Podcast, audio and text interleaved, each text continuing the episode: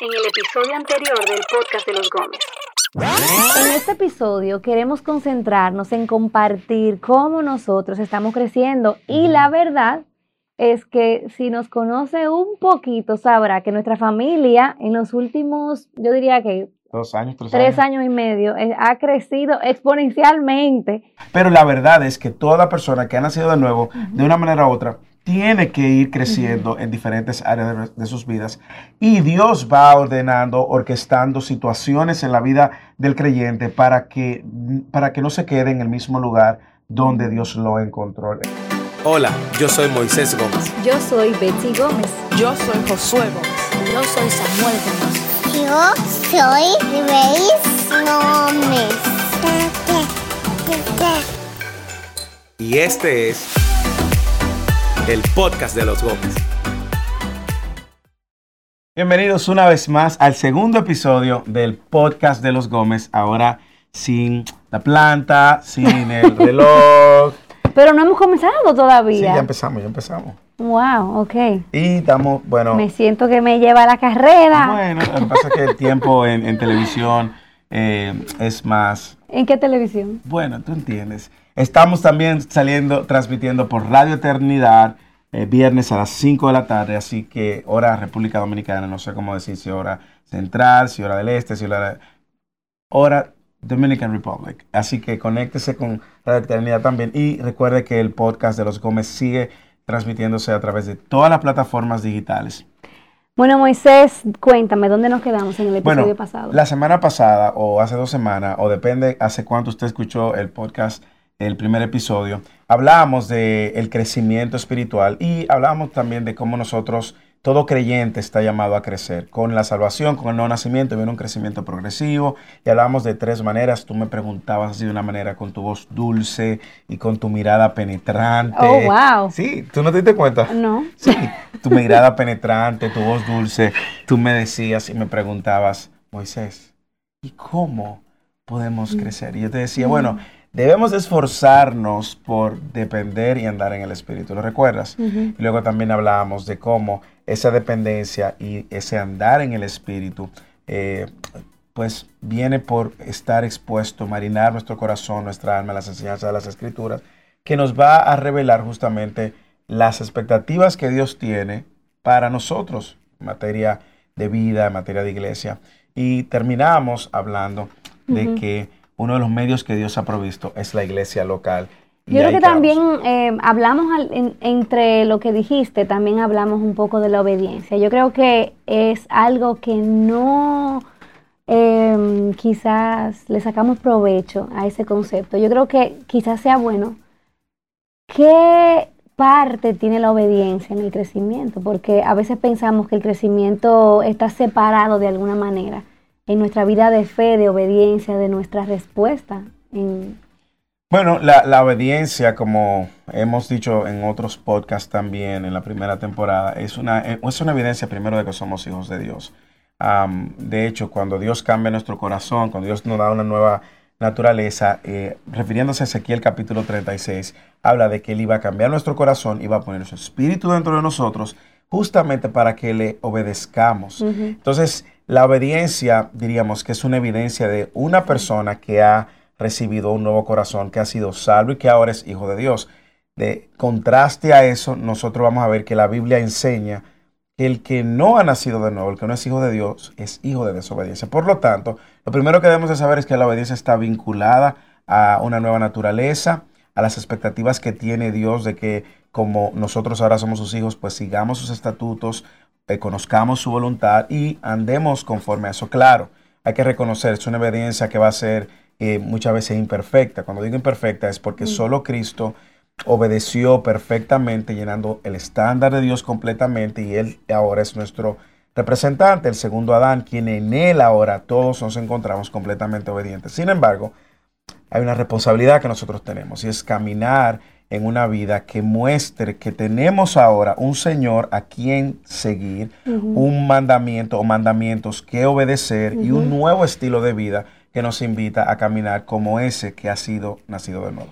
Sí, porque una de las cosas que es clave en este asunto es que a veces oramos incluso que Dios nos ayude a crecer espiritualmente O hay aspectos en nuestra vida espiritual que nosotros queremos ya como dejar de patinar en el mismo lugar y queremos crecer y olvidamos que es un paso de fe, un paso de obediencia a la vez.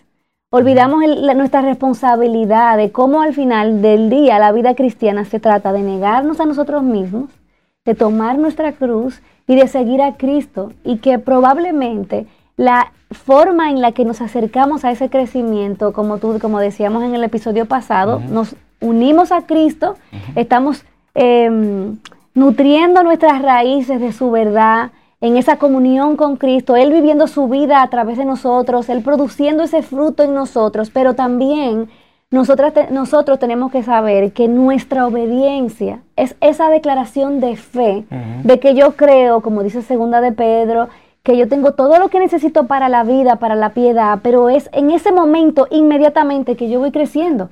En ese momento cuando yo decido negarme a mis pasiones, negarme a mi egoísmo para servir a mi familia, servir a mis hijos, cuando yo decido eh, quizás apagar la televisión porque el contenido al que me estoy exponiendo es altamente nocivo, cuando yo obedezco y me quito como esa idea de que para yo crecer tengo que sentirme espiritual, simplemente obedezco. En ese mismo momento estoy madurando, estoy creciendo. Y ese hablábamos, ahora recuerdo, sí, en el episodio anterior, que justamente usted quiere ver un creyente maduro o un creyente que está creciendo, vea un creyente que está obedeciendo. Y, y me encanta, porque en el rol pastoral uno ve todo tipo de casos y, y todo tipo de personas. Y recuerdo un hermano que dijo, mire, pastor, yo me voy a bautizar, no porque yo lo sienta, sino porque Dios me manda. Mm, Y yo le decía, wow, qué buena, qué buen, qué buen testimonio, porque la verdad es que nosotros respondemos a la demanda de Dios, no porque lo sintamos ni cuando lo sintamos. Es porque Dios habló y Dios mandó y punto. Nosotros somos sus siervos, nosotros seguimos sus mandamientos. Y me encanta el enfoque que haces de cómo la madurez está vinculada también a una, una vida de obediencia. Y puede parecer como que estamos diciendo, no, tú tienes que hacer esto porque hay que hacerlo y tus emociones nunca van a estar involucradas, pero la verdad es que hemos sido tan afectados por el pecado, nuestro corazón es engañoso, hemos sido tan afectados por la caída, que es muy difícil entonces nosotras, nosotros, yo hablo en femenino, Moisés. Todo el tiempo. Aviva nuestros corazones, me ha vallado.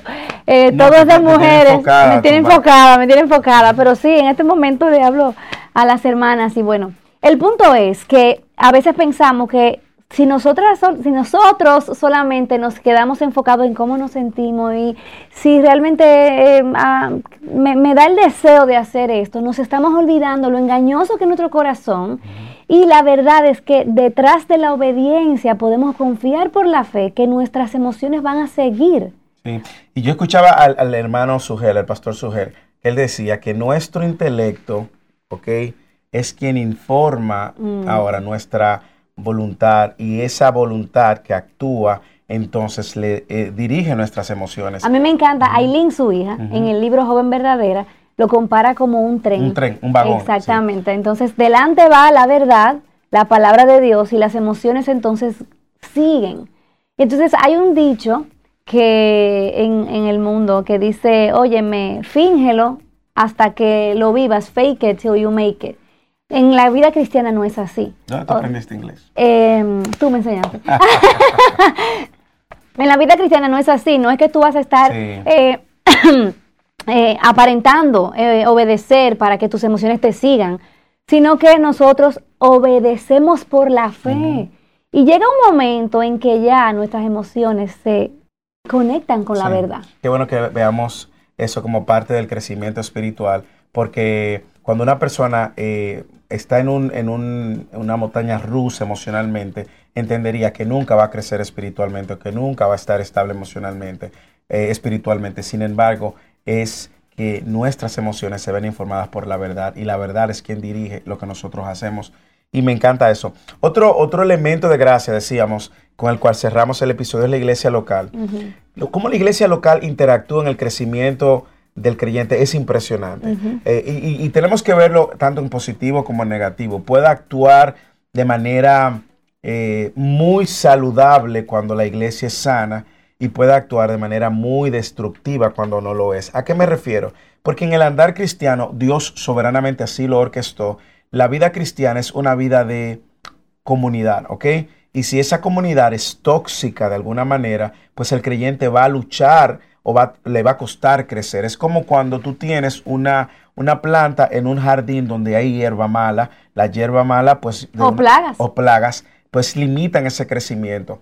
Bueno, lo mismo sucede con la iglesia. Y aunque no vamos a hablar en este episodio necesariamente del rol de la iglesia, pero sí Dios ha provisto dentro de la iglesia local líderes y también hermanos que nos ayudan en nuestro crecimiento, que ven cosas en nuestras vidas que no anda bien y con, y con gracia y verdad vienen a corregirnos o a reprendernos y en- con esa misma madurez entonces respondemos aceptando humildemente. Y yo quiero traer el texto de Hebreos capítulo 10 porque eh, en Hebreos, en el capítulo 10, desde el versículo 23 en adelante, está el famoso versículo que dice, no dejando de congregarnos como muchos, muchos tienen por costumbre. Sin embargo, en ocasiones se nos olvida lo que está antes y lo que está después.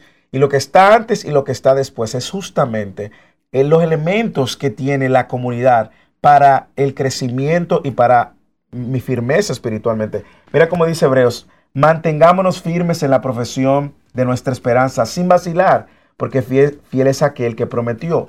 24. Consideremos cómo estimularnos unos a otros al amor y las buenas obras. ¿Ves la interacción? O sea, eso no sucede eh, con una persona que está aislada. Al Por eso, vacío, ni como llanero ni solitario. como llanero solitario. De hecho, una persona que dice, yo soy cristiano, pero no me congrego. Eso, eso no es coherente con- ni con el plan de Dios ni con la voluntad de Dios. Y luego dice, "N- no dejando de congregarnos como algunos tienen por costumbre. Y otra vez trae la comunidad ahora en positivo, no en negativo. No te dejes de congregar en negativo, ahora dice en positivo, sino exhortándonos unos a otros.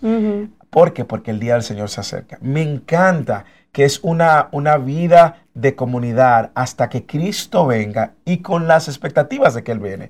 Por lo tanto, el crecimiento espiritual también se ve alimentado, se ve eh, pulido, formado por esa vida comunidad donde yo tengo un hermano que ve cosas en mí y que en amor es capaz de venir y reprenderme o viceversa o pecados que deben de ser confrontados ya sea por el liderazgo o ya sea también por los mismos hermanos, pecados que deben de ser perdonados, pecados que deben de ser enfrentados. Entonces, me encanta el ver cómo Dios sitúa al creyente en medio de una comunidad para que pueda crecer espiritualmente. O sea, que no es solamente, primariamente, como lo vimos, por la palabra que ha sido inspirada por el Espíritu, no solamente, que es también muy importante, la dependencia de ese Espíritu Santo que inspiró la palabra y que ahora nosotros estamos llamados a caminar en el Espíritu, sino también la provisión de una comunidad imperfecta, que es Ujú. bueno saberlo, con hermanos imperfectos, del cual tú también eres imperfecto, pero que Dios en su gracia pone en tu lado para ayudarte a crecer y florecer. A mí me encanta porque este tema lo llevamos muy cercano a nuestro corazón. De hecho, hablamos muy honesta y abiertamente de este tema en el libro Una vida al revés. Pueden ya adquirirlo. Y déjame decirte que nosotros vimos los dos lados de la moneda. Completamente. Y quiero que quiero llamar a la atención el hecho de que cuando uno entre comillas crece en aislamiento, no hay forma de que uno pueda discernir si está creciendo correctamente. Mm, O sea, el espejo que me ayuda a ver si estoy creciendo de manera incorrecta, distorsionada, ano- anormal, son mis hermanos en la fe. Y eso se da en la dinámica del día a día. Cuando yo eh, estoy delante de mi cónyuge y de mis hermanos y mis hermanas que me aman y ven que, por ejemplo, le falto el respeto a mi esposo, ellas pueden hacerme ver mi pecado con gracia, con verdad. O cuando yo crío a mis hijos delante de los demás. Eso, es- eso es una- algo que para nosotros ha sido fundamental. Claro, de- define criar a tus hijos delante de los demás, porque aunque es un concepto que yo entiendo y sé dónde vas, probablemente muchas personas no entienden. No, mira, me remonto cuando Josué tenía tres años. Educa, educas a tus hijos delante de los demás. Exactamente. Y él... quieres corregir a tus hijos delante de los demás. Perdona que te interrumpa. No, está bien, no. Y cuando él, por ejemplo, nosotros no sabíamos cómo controlarlo. Y hasta nos excusábamos y excusábamos su comportamiento delante de los Su demás. mal comportamiento. Su mal comportamiento, porque no sabíamos, no teníamos eh, el, el- la- el conocimiento bíblico. Y estos hermanos, con tanta gracia y con tanta verdad y paciencia con nosotros, dijeron, no, vengan, nosotros les vamos a enseñar dónde están fallando, cómo disciplinar bíblicamente, pero eso no hubiese sucedido si nos quedamos aislados. Completamente. Y, y ese es un componente que nos ayuda en la corrección, pero ¿qué del servicio? Mm. O sea, yo crezco también usando mis dones, mis talentos, sirviéndole al prójimo, sirviendo, fortaleciendo los vínculos eh, de amistad, eh, llorando con los que lloran, consolando, celebrando, celebrando también cuando eh, es motivo de gozo y regocijo, pero también los mismos dones que Dios nos dio, como dice la palabra de Dios, que son para la edificación de la iglesia. O sea, la, la fórmula de, de crecimiento es necesariamente en el contexto de la iglesia local, con líderes que me nutren por medio de la palabra, con hermanos también que me, me sirven. Sí, porque me- los hermanos no solamente están para exhortarte, decir de lo que y está mal, corregirte, sino, también para servirte. Exactamente. Para servirte en amor, para, para, para suplir necesidades que van desde eh, apoyo financiero en muchas ocasiones hasta apoyo emocional. Eh, cada vez que, que yo te veo hablando con una hermana de la iglesia más joven que está en medio de una lucha eh, de sus emociones, que se encuentra inestable, yo te veo a ti ejerciendo el don de ayudar y edificar a esa hermana, trayéndola, apuntándola a la verdad. Igualmente como tú men- mencionabas, cuando nosotros hemos sido también acompañados en proceso de nuestra vida. Es decir, que la iglesia local y ser parte de una iglesia local es parte también de los medios de gracia que Dios ha provisto para que nosotros crezcamos espiritualmente. Por lo tanto, yo quiero llevar una reflexión rápida. Si, si usted, decíamos en el, en el episodio anterior, el continuo, eh, la continua evaluación en la cual nosotros tenemos que ir ve- viendo en qué áreas estamos creciendo, en qué área hemos crecido y en qué áreas necesitamos crecer, considere algunos de estos elementos. Y uno de ellos es su eh, integración a la iglesia local. Yo sé que mucha gente va a decir, bueno, Moisés, pero... Eso eres tú, que tiene una iglesia Sí, maravillosa. Me leíste. Ese eres tú. Moisés. ¿Y qué pasa? En mi iglesia no hay líderes sanos. En mi iglesia no hay. Mm. Yo creo que entonces, si tú tienes una perspectiva diferente o tienes una visión diferente de lo que es una iglesia sana, por lo menos empiezas tú. Mm. Empiezas tú modelando lo que Dios demanda de ti, estimulando los unos a otros en amor, buenas obras, no te dejes de congregar y exhórtense unos a otros. Y ya de eso hablaremos en, otro, en otros episodios, cuando venga eh, la serie de convicciones, donde vamos a abrir un poco más nuestros corazones acerca de cosas que han sido clave en nuestras vidas. Algo que tú mencionaste, Bexy, creo también que debemos de resaltar, porque aplica a todas las esferas, es que en el proceso de crecimiento uno tiene que ser paciente. Uno tiene que ser paciente uno con los otros. Y yo voy a empezar hablando de, de- la paciencia que como pastor he tenido que, por la misericordia, ejercer, ejercitar. Es porque muchas veces como pastores o líderes, nosotros enseñamos las mismas cosas y a veces no vemos que la gente avanza. Vemos hermanos nuevos que mm, crecen, florecen, abrazan, entienden, aplican. Y vemos hermanos que tú dices, pero no lo hablamos eso. Sin embargo, eso no solamente se ve en el, en el contexto del pastorado, sino también en el contexto familiar. Yo creo que, si, imagínate lo- lo- la locura que fuera, que nosotros vamos a la casa, tenemos un tarro, le ponemos eh, tierra fresca, ponemos una semilla y nos vamos a dormir y al otro día estamos en la mañana esperando ya ver una flor o un vegetal ya florecido. Es imposible. Me recuerda las palabras de Pablo cuando dice, eh, yo no me canso de decirle las mismas cosas a ustedes y al final de cuentas, esto- les es seguridad para ustedes, es seguro que yo les diga las mismas cosas. Y aquí habla de cómo él era paciente, paciente en que en repetir las cosas una y otra vez. Y, me y yo lo veo eso en la crianza de mis hijos, lo veo en mí misma. A veces hay cosas que yo digo, pero yo pensaba que ya yo había superado esto. Sin embargo, estoy aquí luchando una vez más y me encantó una frase que vi estos días en las redes sociales que decía, bueno, si tú estás luchando, gloria a Dios, porque solamente los vivos luchan, lo que está muerto no lucha. Entonces, yo creo que nosotros tenemos que ser intencionales en ver evidencias de gracia en nuestras vidas y ser eh, pacientes con los demás y también recordarnos que Dios es quien está en el negocio de santificarnos. Amén. De manera que nosotros podamos correr esta carrera con paciencia. En la Biblia es muy coherente, en- desde, desde el inicio hasta el final. Dios no está apresurado. Él ha prometido que la obra que comenzó en nosotros la va a perfeccionar y para eso nosotros tenemos que ser pacientes. Sí, y quiero terminar con un último aspecto también que no podemos dejar fuera, y aunque no eh, será en este episodio que profundicemos, pero es como Dios ha orquestado sufrimientos y dificultades en nuestra vida para ayudarnos a crecer. Y vamos a mencionar, vamos a encontrar muchos textos que nos ayudan a ver eso y testimonios en las escrituras que nos ayudan a ver cómo el sufrimiento y las dificultades eh, nos dan una perspectiva de lo eterno diferente.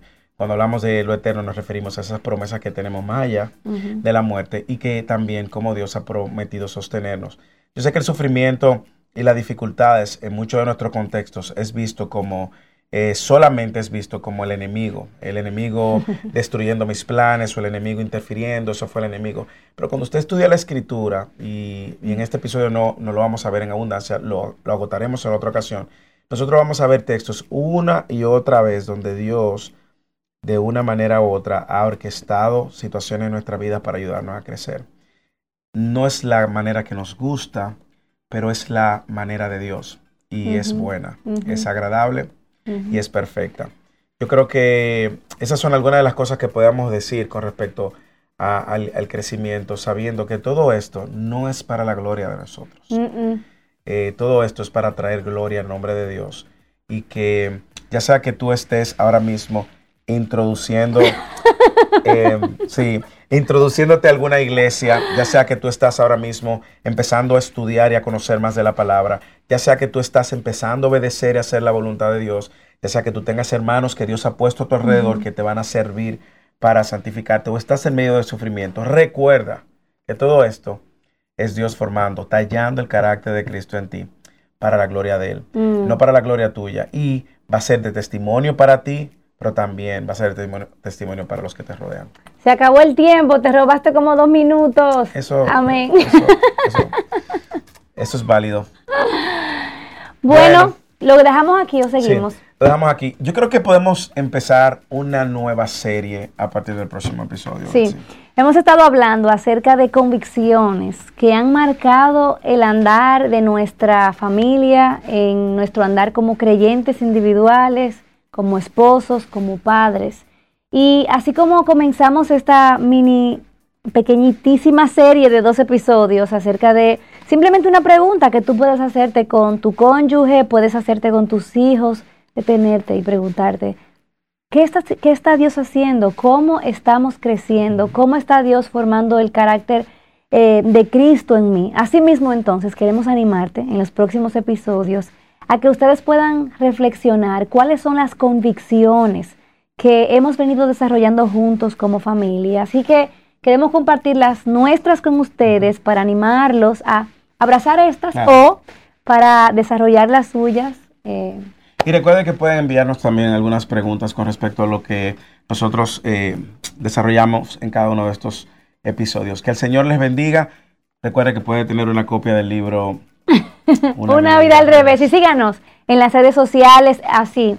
Esto es lo más largo que puede existir. El podcast de los Gómez. Lo, puede buscar así mismo. Y ahí también nos, nos, puede enviar un correo. El podcast de los Gómez, arroba gmail. Sintonícenos en Radio Eternidad, viernes a las 5 de la tarde. Que el Señor le bendiga y nos vemos en otro episodio eh, del podcast de los Gómez. Bye.